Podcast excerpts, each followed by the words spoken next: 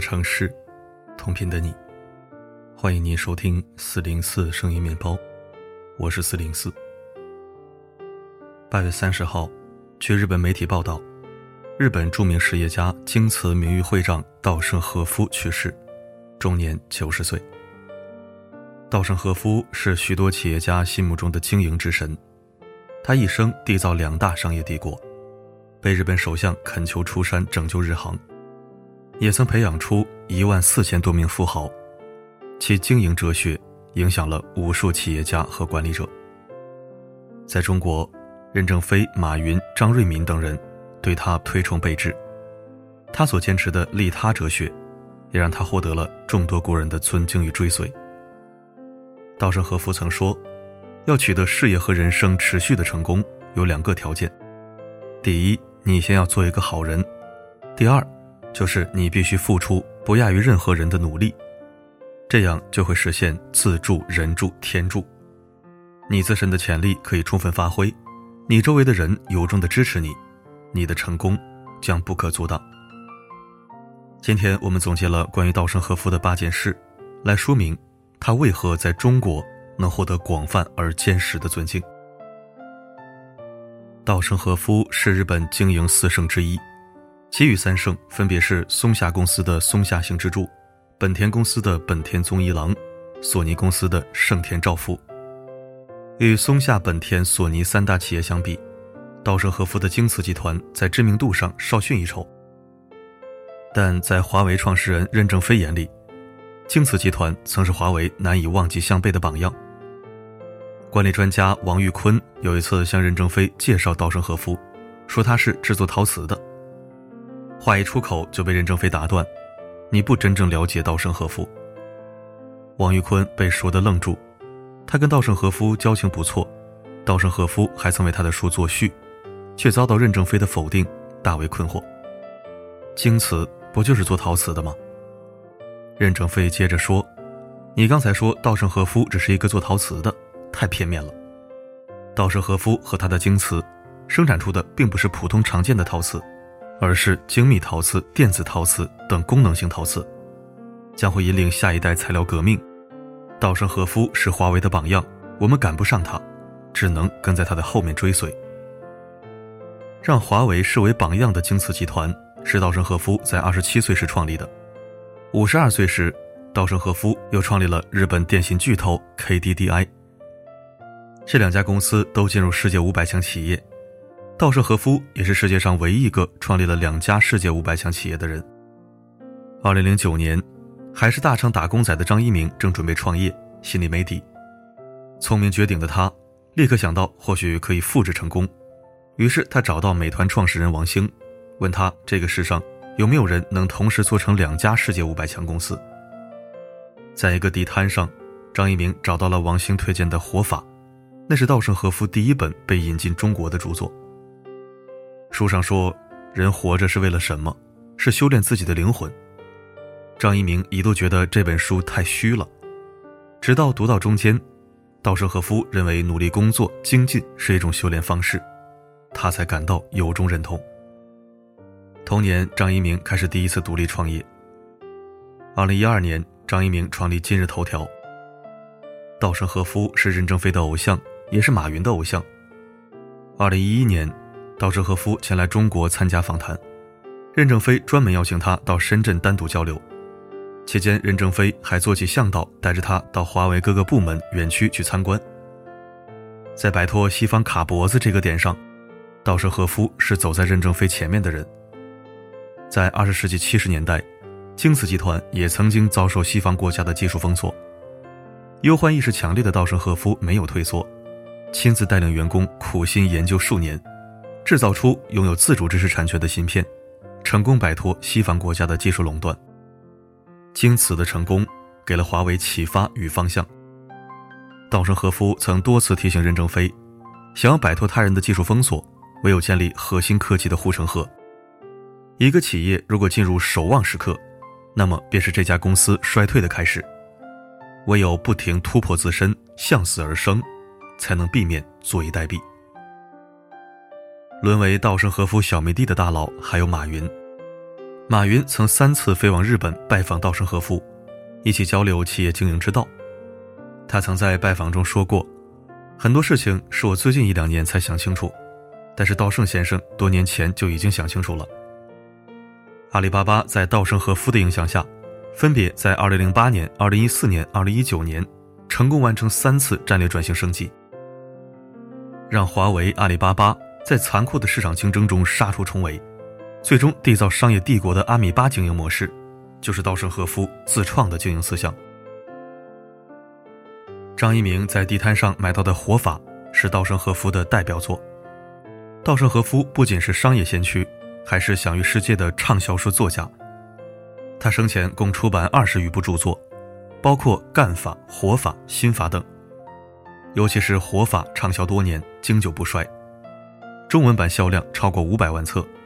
在中国管理类图书中排行第一，这还不包括盛行于地摊上的盗版。活法评价两极，一方面稻盛和夫的企业家门徒们将其奉为圭臬，另一方面也有大量普通读者怒斥其猛熬鸡汤还不给勺子，只知道一个劲儿的 PUA 企业老板，不知道祸害了多少人。有趣的是，评价稻盛和夫爱熬鸡汤的读者，往往还会再加上一句。但他真的说到做到。一九九七年，已经创立了两家世界五百强企业的稻盛和夫被查出胃癌。他非常平静，对医生说：“哦，是癌症吗？既然是癌症，那我就不住院了。今天下午我还有两个讲座要参加，晚上还有一个晚宴，等我做完了再做手术吧。”随后，他不顾妻子的反对，乘坐新干线去为一批年轻的企业家做公益讲座。忙完一切后，他宣布两个决定，震惊日本。第一，他选择退休，并把名下价值百亿的股票全部平均分给员工。第二，他决定皈依佛门，带着被切的只剩下三分之一的胃，稻盛和夫跑到京都圆福寺出家，法号大和。这一归隐就是十二年。二零一零年，一个人的出现打破了稻盛和夫清静的修行。此人正是当时的日本首相鸠山由纪夫。四百二十四天，一千八百八十四亿。鸠山由纪夫找上稻盛和夫，为的是让他重出山门，接手日航。日航是世界上第三大航空公司，日本国民的骄傲，却因为经营不善，负债累累，濒临破产。首相不得不亲自出马，他对稻盛和夫说道：“日航拥有五十八年历史。”是象征日本经济繁荣的国民企业，重建日航并不只是救助一家企业，而是救助日本整个国家。年近八旬的稻盛和夫被打动，决定出山，却对鸠山由纪夫提出两个令人困惑的要求：一是零薪水上任，二是不带团队，只身管理公司。二零一零年二月份，稻盛和夫担任日航 CEO，仅用了三个月时间，便让日航扭亏为盈。他每次上班都乘坐日航飞机抵达总部，并且只坐经济舱。尽管相比之下，乘坐新干线更方便快捷，在他看来，乘坐日航飞机是工作内容之一。稻盛和夫接手第四百二十四天，日航斩获一千八百八十四亿的惊人利润。二零一一年，日航全年盈利两千零四十九亿元，成功翻身。并创下当年全球七百二十七家航空企业中的利润第一、准点率第一、服务水平第一，重回世界五百强行列。这也是由稻盛和夫经营出来的第三家世界五百强企业。稻盛和夫接手第二年，日航重新上市，他功成身退，毫无眷恋。不是资本家，是企业家。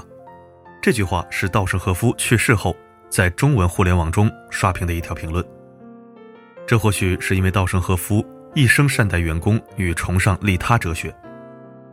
稻盛和夫说过一句话：“比老板梦想更重要的是员工家庭的幸福。”一九六一年，刚刚创办两年的京瓷公司发生一件大事：十一名新员工在年末要求稻盛和夫给他们加薪，否则集体辞职。带有胁迫意味的要求，在别的老板听来，或许值得勃然大怒一场。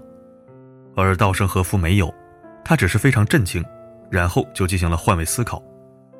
员工一定是遇到生活的难题，迫切要求经济上的保障。于是他亲自跟每一个人沟通，承诺自己将为了大家的利益而竭尽全力，把公司做得更好，来提高员工收入。只要他们留下，公司会承担起照顾员工家庭生活的责任。最后，他成功将十一名员工留在京瓷。也是由这时起，稻盛和夫开始确立自己的经营理念。二十八岁确立的经营理念，直到八十岁也没有改变。空降日航时，稻盛和夫先把强调的重点放在员工，时常身处一线关心员工。他常常说，自己出任日航董事目的之一就是为了守护三万多名员工的生活，要大家为日航的员工而努力。这些话语很快引起众多员工的共鸣，员工上下齐心，协助稻盛和夫重建日航。鼓动起员工热情后，稻盛和夫又将利他精神传递给员工。如果日航倒闭，竞争对手将一家独大，有损公平竞争，国民不得不面对运价上涨、服务质量下降、利益受损的局面。拯救日航，就是为了国民利益。利他精神的驱动下，员工激情彻底被点燃，在短短一年内，创造了令世界瞩目的成绩。稻盛和夫认为。利他是经商的原点，商业只有提升到追求公益的层面，才能真正的惠及自身。对利他精神的贯彻，使他不断诘问自身的纯粹。在严苛的自我审视中，稻盛和夫的人生到达了极致。敬天爱人，儒商代表，虽是日本人，稻盛和夫却被许多追随他的中国网友封为儒商代表。稻盛和夫最钟爱的四个字，莫过于敬天爱人。这是京瓷集团的社训，也是稻盛和夫经营哲学的根本，是他全部思想与行为的核心。敬天爱人出自日本著名政治家西乡隆盛，而西乡隆盛平生最信服的，又是中国明代的阳明心学。稻盛和夫对王阳明思想极为推崇，他曾说过，每当自己遭遇困境、工作不顺时，常会想起阳明先生的话，让我幡然醒悟，一生都受益无穷。稻盛和夫无数次公开表示，自己的人生哲学来自中国古圣先贤的智慧。他喜欢明代作者袁了凡写的《了凡四训》，《了凡四训》讲的是明朝人士袁了凡因被算命先生断定没有官运、无儿无女而灰心丧气，后经禅师点拨，主动行善积德，命格也因此发生转变。不仅为官一方，而且开枝散叶。稻盛和夫称自己邂逅了这本书，顿时得到了顿悟的感觉。原来人生是这样的。二零一一年，稻盛和夫上央视节目曾谈到，中国人早在两三千年前就已经谈到人的良知，人应该凭良心做事。中国先圣贤人的教诲，我们在日本也学到了。现在我们应该回到。中国两三千年前就提倡的美好良知、良心的轨道上，从中国传统文化中汲取精华，与中国先贤理念不谋而合，或许就是稻盛和夫在中国备受推崇的原因。当稻盛和夫被问到人为什么要来到这个世上时，他毫不犹豫地回答道：“是为了比自己出生时有一点点的进步，或者说是为了带着更美一点、更崇高一点的灵魂死去。”敬天爱人，知行合一。他说到，也做到了。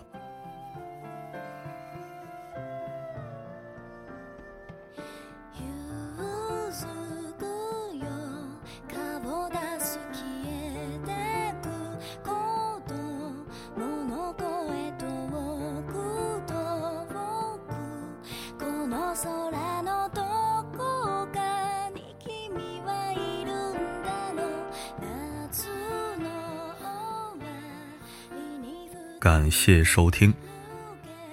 时代的巨人一个一个离开，或许意味着前辈时代的落幕，也意味着新秀时代的开启。时代应该在人民手中。致敬对人类社会有突出贡献和正面意义的时代巨人，不论国籍，不分种族。好了，今天的分享就到这里，我是四零四。不管发生什么，我一直都在。